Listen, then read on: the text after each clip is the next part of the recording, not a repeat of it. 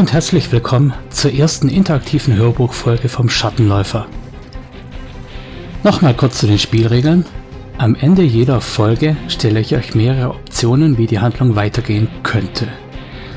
Darunter ist auch immer eine offene Folge.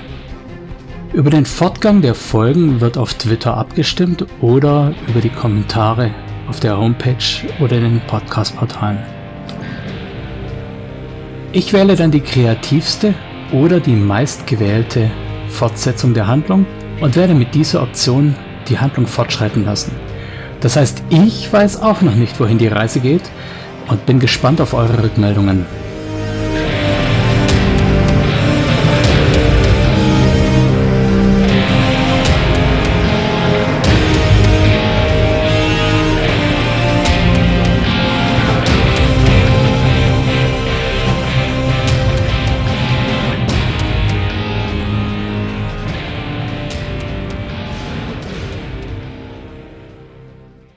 Teil 1 von Schmitz und Puppen. Jäh erwachte Thorn durch einen Schlag in die Magengrube. Keuchend schoss ihm die Luft aus der Lunge und er riss die Augen auf, nur um in Taras Grinsen zu blicken. Sie war wieder einmal mit den Knien voran und mit Anlauf auf das Bett gesprungen, in dem er eben noch friedlich geschlafen hatte. Die Orkin liebte es, ihn immer wieder körperlich zu fordern. Sich mit ihr auf einen Film oder ein Abendessen zu einigen, würden andere mit Sicherheit als Schlägerei bezeichnen. Während Thorn noch nach Atem rang, sagte sie in einem breiten Berliner Dialekt, Steh uff, Kleiner! Die anderen warten schon im Sultan auf mir und dir. Natürlich war er alles andere als klein. Mit seinen drei Metern und zwölf Zentimetern war er selbst für einen Riesen ungewöhnlich groß. Tara klimperte mit ihren überlangen, neongelben künstlichen Wimpern, grinste lüstern und biss ihm schmerzhaft in die Schulter.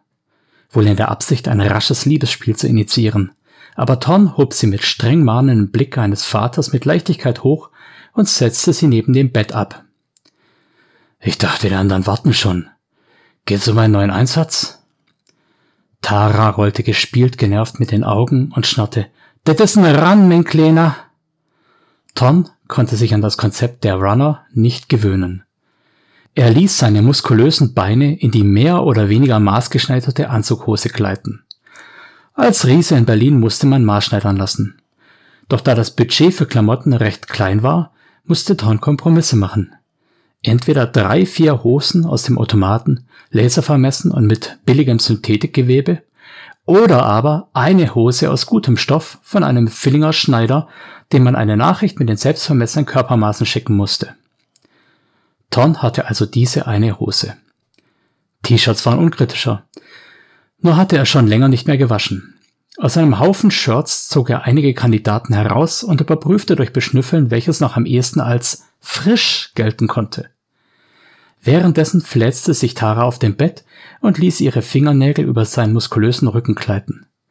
Sie hatten eine seltsame hm, Beziehung, wäre zu viel gesagt. Vereinbarung traf es eher. Sie hatte ihm die Zugangscodes zu ihrer Bude gegeben, sie selbst verbrachte aber gut zwei Drittel der Nächte woanders. Manchmal war sie ein paar Nächte weg, manchmal auch fünf Wochen am Stück. Doch wann immer Tara in der Bude war, beanspruchte sie seine volle Aufmerksamkeit. Ton hatte sich gerne damit arrangiert. Er hatte sowieso keine Alternativen, keine Kontakte, kein festes Einkommen und er wohnte hier umsonst. Und sie nahm ihn immer wieder gerne mit aus Runs.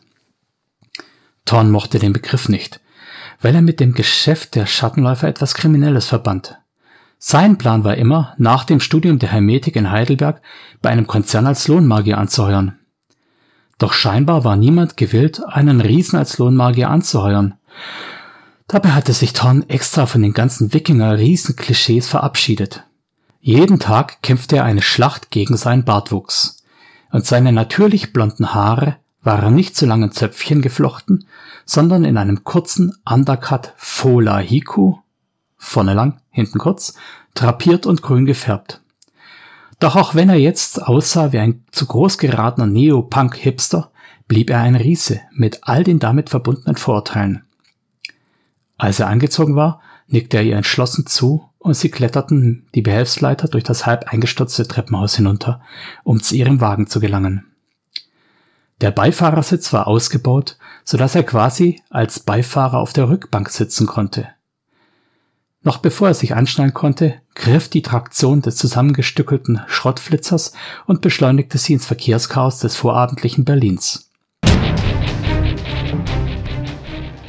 Simple as fuck.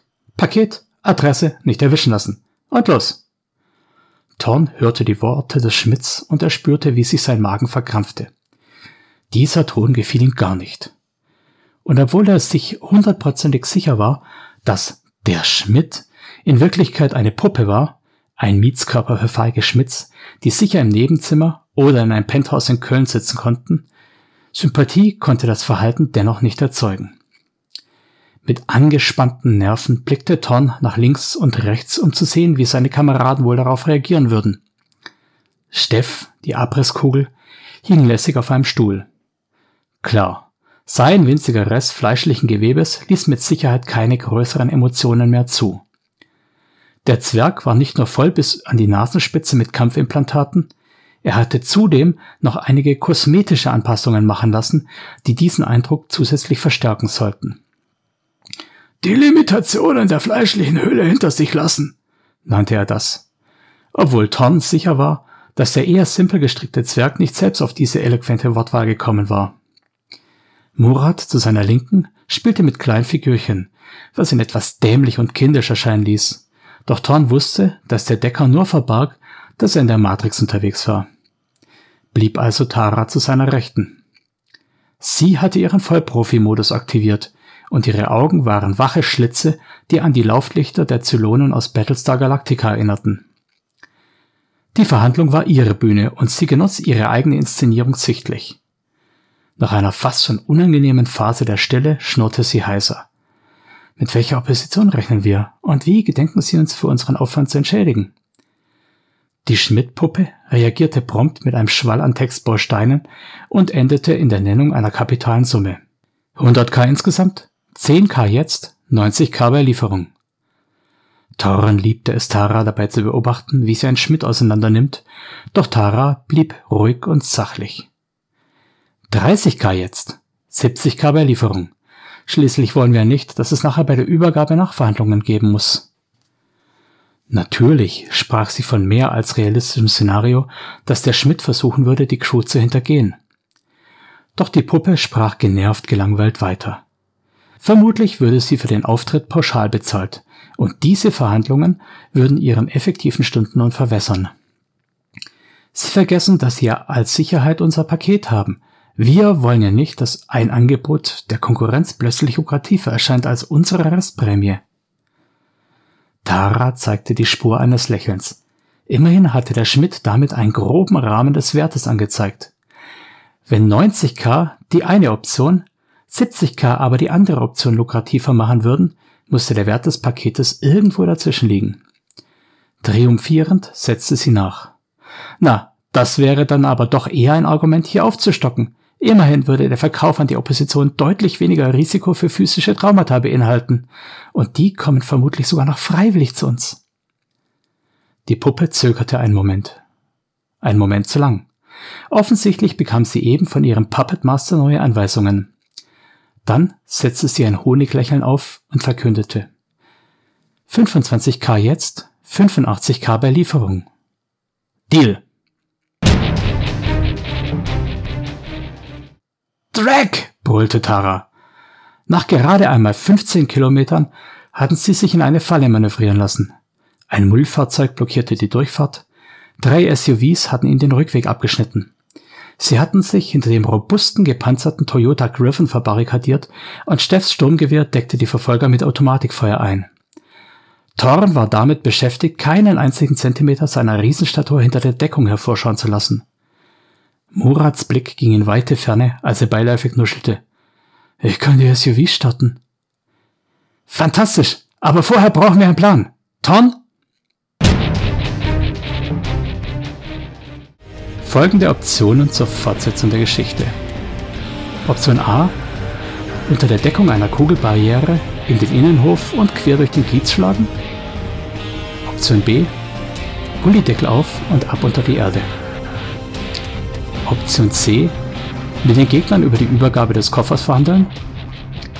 Oder Option D, hier dürft ihr kreativ werden, etwas ganz anderes. Ich freue mich schon jetzt auf eure Antworten und Rückmeldungen. Die Fortsetzung wird dann wieder in einer eigenständigen Folge passieren. Bis dahin, euer Micha. See you.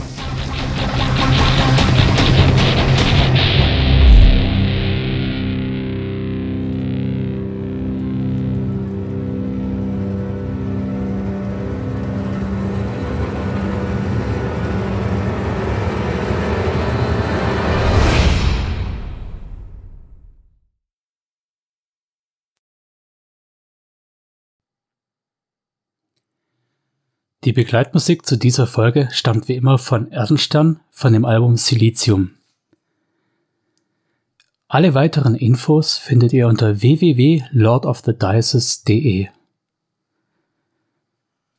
Ich bin erreichbar unter at lordofthedices, per E-Mail lordofthedices at gmail.com oder über die Kommentarfunktionen auf den Podcast-Portalen.